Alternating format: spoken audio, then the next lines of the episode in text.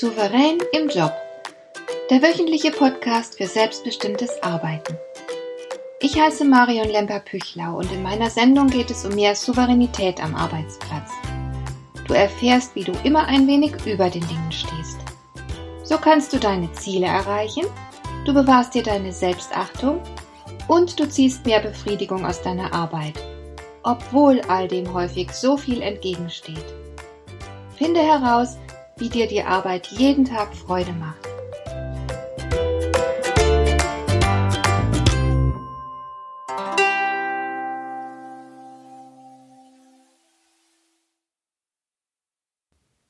Ich erinnere mich noch gut, dass meine Geschwister und ich viele Jahre lang um die Aufmerksamkeit und Liebe unserer Eltern konkurriert haben. Meine Mutter wurde nicht müde, uns zu versichern, sie hätte alle Kinder gleich lieb. Aber ich konnte deutlich spüren, dass das nicht stimmte. Darüber war ich sehr verwundert. Wenn sie doch wusste, dass es richtig wäre, alle Kinder gleichermaßen zu lieben, warum tat sie es dann nicht einfach? Meine Schwestern und ich haben unsere arme Mutter manchmal auf geradezu absurde Weise herausgefordert. Sie sollte beweisen, dass sie uns alle gleich liebte. Einmal gab es frische Johannisbeeren zum Dessert und wir Kinder haben genau abgezählt, wie viele Johannisbeeren unsere Mutter jedem von uns auf den Teller gelegt hatte. Meine Mutter war von diesem strengen Gerechtigkeitsempfinden sehr genervt und man kann es ihr nicht verdenken. Aber diese Sehnsucht nach Gerechtigkeit steckt vermutlich in jedem von uns. Wir wollen sicher sein können, dass wir nicht schlechter gestellt sind als andere und dass wir bekommen, was uns zusteht. Natürlich tragen wir diese Sehnsucht auch in den Job. Auch dort erwarten und fordern wir Gerechtigkeit. Aber gerade in der Berufswelt, wo man um die Ressourcen heftig konkurriert, ist Gerechtigkeit nicht unbedingt ein häufiger Begleiter. Ich erinnere mich, dass ich zum Abschluss eines Berufspraktikums, das ich in einer psychologischen Beratungsstelle absolviert hatte, von den Psychologen doch zum Abschied ein Buch geschenkt bekommen habe.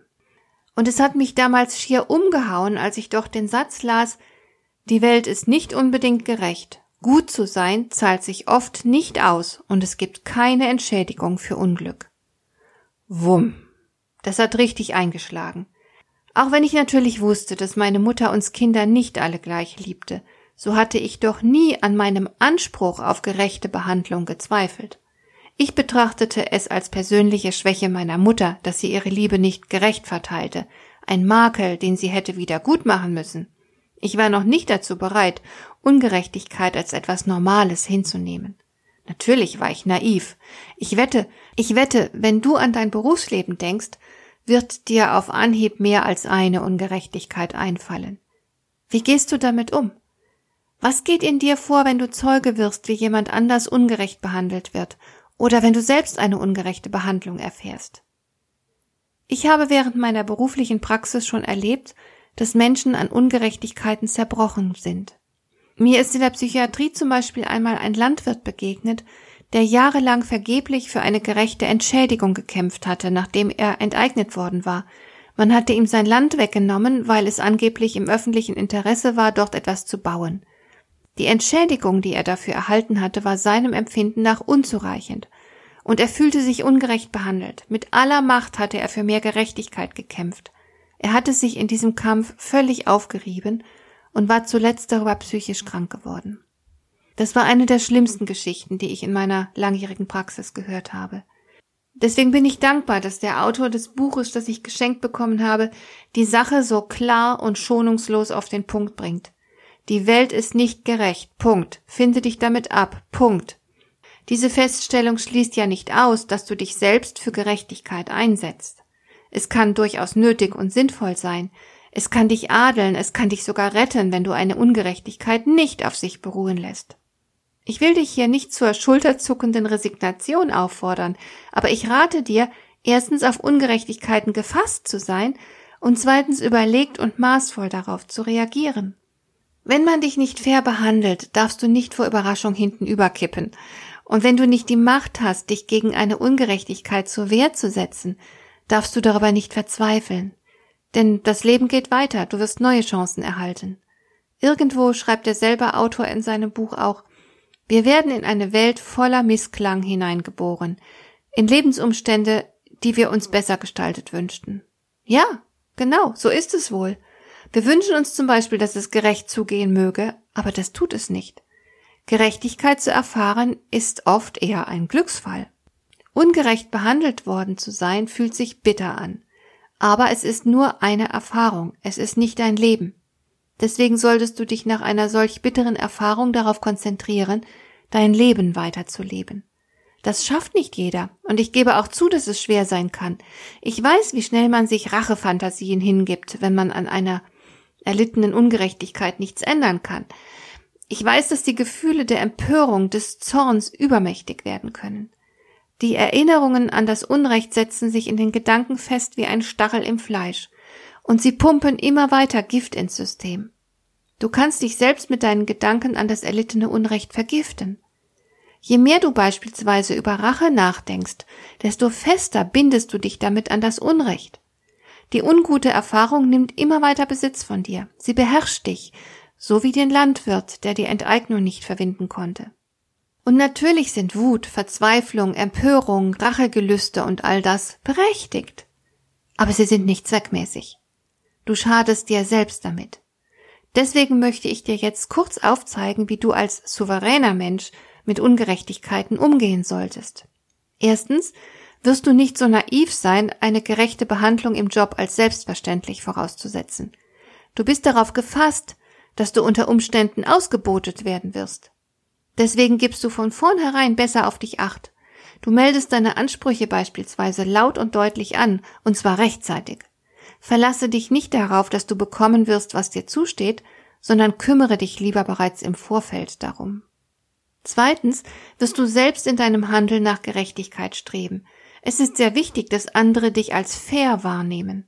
Denn wenn du selbst dazu beiträgst, eine Unkultur zu schaffen, darfst du dich nicht wundern, dass du ihr irgendwann auch selbst zum Opfer fällst. Deswegen setz dich für Gerechtigkeit ein. Drittens wirst du erlittenes Unrecht nicht stumm hinnehmen, sondern du wirst Gerechtigkeit fordern. Das bist du dir selbst schuldig. Und du bist es auch allen anderen schuldig. Denn wenn Ungerechtigkeiten zu glatt über die Bühne gehen, wird sich mancher dadurch ermutigt fühlen, weitere Ungerechtigkeiten folgen zu lassen. Du bist auf jeden Fall nicht nur für dein eigenes Wohl verantwortlich, sondern auch für die Kultur, in der du arbeitest.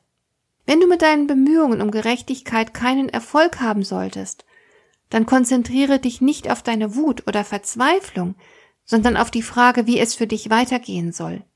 Was kannst du tun, nachdem du erkannt hast, dass du angesichts eines erlittenen Unrechts machtlos bist? Dieser Perspektivenwechsel ist entscheidend. Den schaffen nur wirklich souveräne Menschen. Löse dich von der unguten Erfahrung und gehe in die Hubschrauberperspektive. Welche Optionen hast du jetzt, dein Leben auf gute Weise fortzuführen? Denn das ist ja das Einzige, was letzten Endes zählt.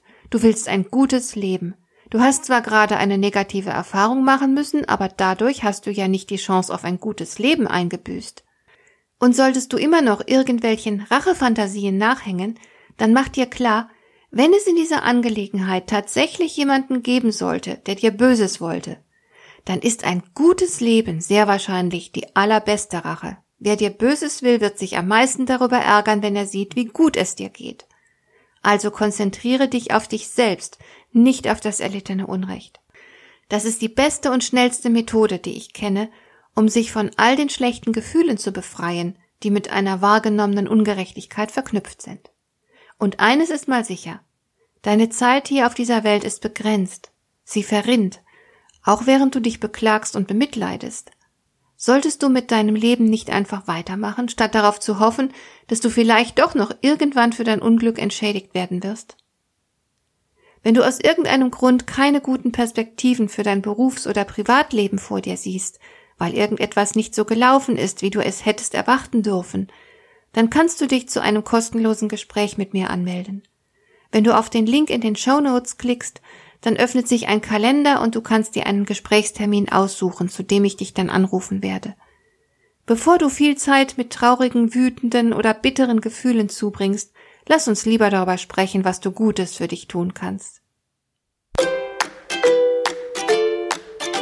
Dir gefällt dieser Podcast?